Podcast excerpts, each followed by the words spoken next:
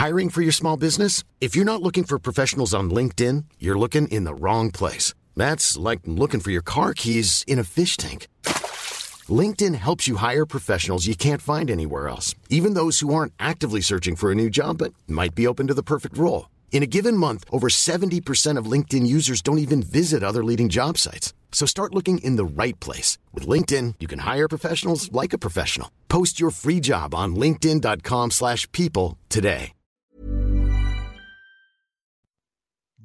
Bonjour tout le monde, salut tout le monde, j'espère que vous allez bien, j'espère que vous avez passé un bon week-end, des bonnes fins de vacances. Pour celles et ceux qui reprennent le boulot, nous sommes lundi 30 août, il est 7h du matin. Voilà, en tout cas, euh, bon courage à toutes celles et ceux qui reprennent le boulot, parce que généralement on a des montagnes de choses à faire, à droite, à gauche, la rentrée des enfants. On ne sait pas par où commencer, en tout cas, moi, euh, ça m'est arrivé, j'en ai partout. Et euh, un petit conseil comme ça, très rapidement, ne pas se noyer dans un verre d'eau et faire des, faire des objectifs, un petit peu des petites listes. en tout cas, c'est comme ça que je le fais même au quotidien, d'ailleurs, encore plus justement quand on a partout des petites listes pour avancer progressivement heure par heure. Euh, n'hésitez pas, ne pas hésiter à faire des pauses et, euh, euh, ne pas être comme ça en, essayant d'être partout à droite, à gauche. D'ailleurs, c'est exactement la même chose sur les marchés. Hein. C'est quand je vois notamment, c'est vrai quand on voit des cryptos, notamment des phases de bull run, on voit qu'il y, a tout qui part à droite, à gauche, il y a ci, il y a ça, les NFT, les machins, les trucs. En fait, il y a tellement de trucs, on, se documente tellement, on voit tellement de choses, on veut faire tellement de choses, puis finalement, bah, on fait tellement rien parce que on a essayé d'être partout au même endroit et finalement on est nulle part. Voilà, donc c'est ne pas regretter, ne pas avoir fait certaines choses, prioriser et ensuite y aller étape par étape. Bon bref, je voulais pas vous parler de ça, mais c'était surtout des marchés. Alors, euh, vous avez vu le, débrief hebdo hein, ce week-end. Pour ceux peut-être qui ont loupé la semaine dernière, bon, il y avait très peu de volatilité. Les marchés américains ont fait des nouveaux records historiques. Sur le CAC, sur le DAX, c'est beaucoup plus compliqué.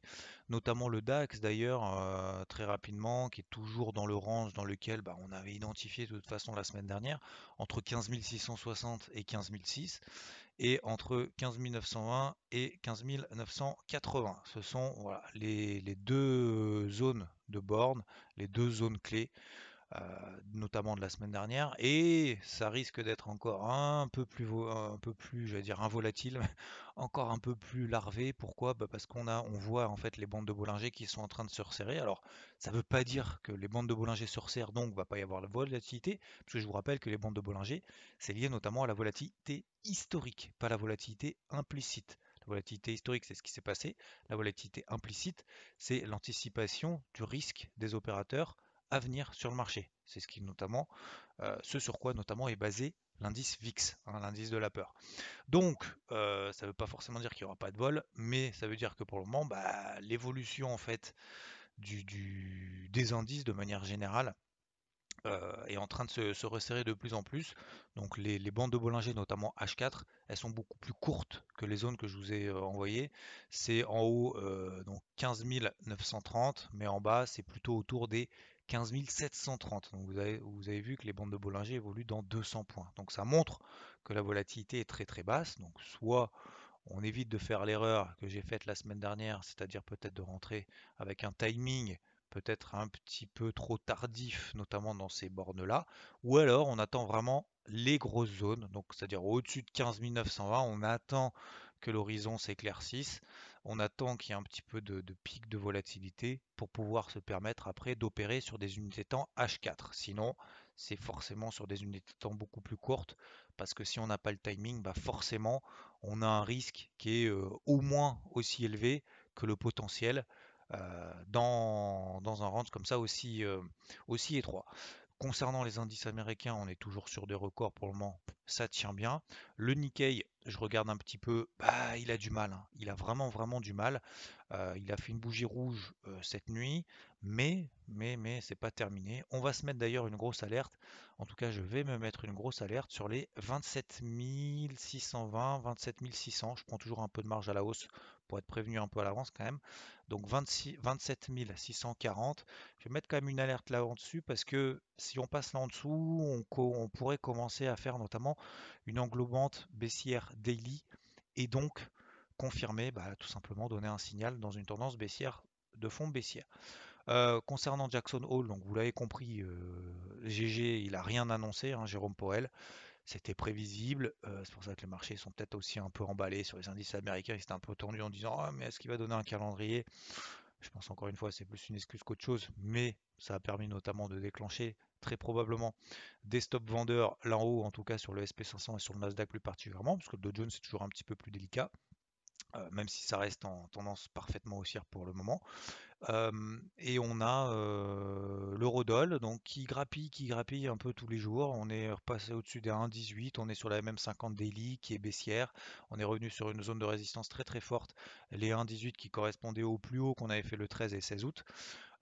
voilà pour le mmh, pour l'eurodoll. On a également bah, l'or, l'argent. Alors l'argent, l'or plutôt qui a été essayé de se ressaisir juste en fin de semaine au-dessus des 1800 alors qu'elle a eu du mal toute la semaine.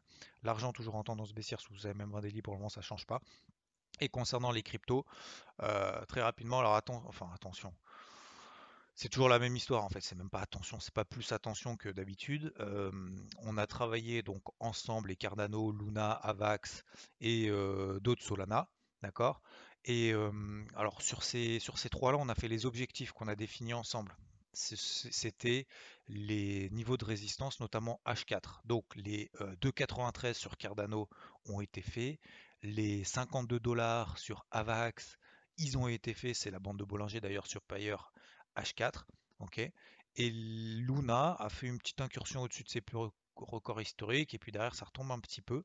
Donc c'était autour des plutôt des 34 on est parti un peu au-dessus de 36 mais là aussi les objectifs ont été faits donc ce sont des objectifs intermédiaires d'ailleurs sur Luna c'est quand même 30% en deux jours c'est quand même beaucoup hein. enfin faut dire faut vraiment se rendre compte donc 30% en deux jours c'est pas parce que c'est 30% en deux jours qu'on allège c'est simplement un niveau technique donc un niveau technique première règle bah oui on peut il y a quand même des probabilités. Je ne vais pas dire que ça échoue et que derrière ça se retourne, mais simplement qu'on marque une pause. Donc si on est dans cet état d'esprit, dans cette disponibilité de dire bah, on va continuer à travailler euh, à l'avant, enfin alléger en haut et retravailler en bas, bah oui, bien évidemment, on allège, on, rentre un petit peu de cash. Ce cash, ça va nous permettre de saisir d'autres opportunités ailleurs. Des opportunités qui vont fonctionner ou pas fonctionner, mais au moins, on a la main sur son trading. Donc, pour celles et ceux qui ont suivi ces, euh, ces 3-4 cryptos-là, les premiers objectifs ont été atteints, ça permet d'alléger et on va continuer à retravailler à l'achat ces cryptos-là parce que ce sont les cryptos les plus fortes. Peut-être qu'il y en a d'autres, il y en aura d'autres d'ici là. Peut-être qu'à un moment donné, chez Lise, elle va vouloir partir. Je suis toujours sur ce truc-là parce que je vous rappelle qu'elle tient toujours la MM20 daily et toujours les 33 centimes. Euh, même si ça part pas, bah voilà, peut-être qu'elle partira demain parce que il y, a des, cryptos qui sont en train de partir alors qu'elles ne bougeaient absolument pas. Je pense par exemple à Flow, F-L-O-W, qui était euh, dans une phase de range depuis début août. Toutes les, autres cryptos étaient en train de partir et puis là finalement elle a commencé à partir samedi. Vous voyez Donc ce sont ces cryptos là peut-être qui, euh, je ne vais pas dire qu'ils vont forcément partir, mais en tout cas ça nous laisse la main peut-être d'essayer de, saisir des départs qui est à droite et à gauche, sachant qu'attention, les départs quand on vient un peu tard, je pense à US parce qu'il y en a beaucoup qui me disent oui, mais du coup US on peut rentrer par rentrer et tout, sachant qu'on l'avait travaillé quand même ensemble depuis les 13 centimes, c'était en fin d'année dernière, euh, début de cette année. Mais euh, oui, bien évidemment. Alors après, attendre des gros gros replis sur des cryptos comme US par exemple, comme Ultra, qui sont elles sont pas très très liquides. Hein. Euh, vous l'avez probablement regardé, euh, remarqué dans les carnets, mais euh, attendre des replis de, 50, 60, etc. bah, c'est sûr que bah, c'est un petit peu délicat parce qu'elle est tenue, parce que ceux qui croient au projet, bah, ils vont pas sortir avant que le projet soit, je ne veux pas dire dévoilé, mais que le projet vraiment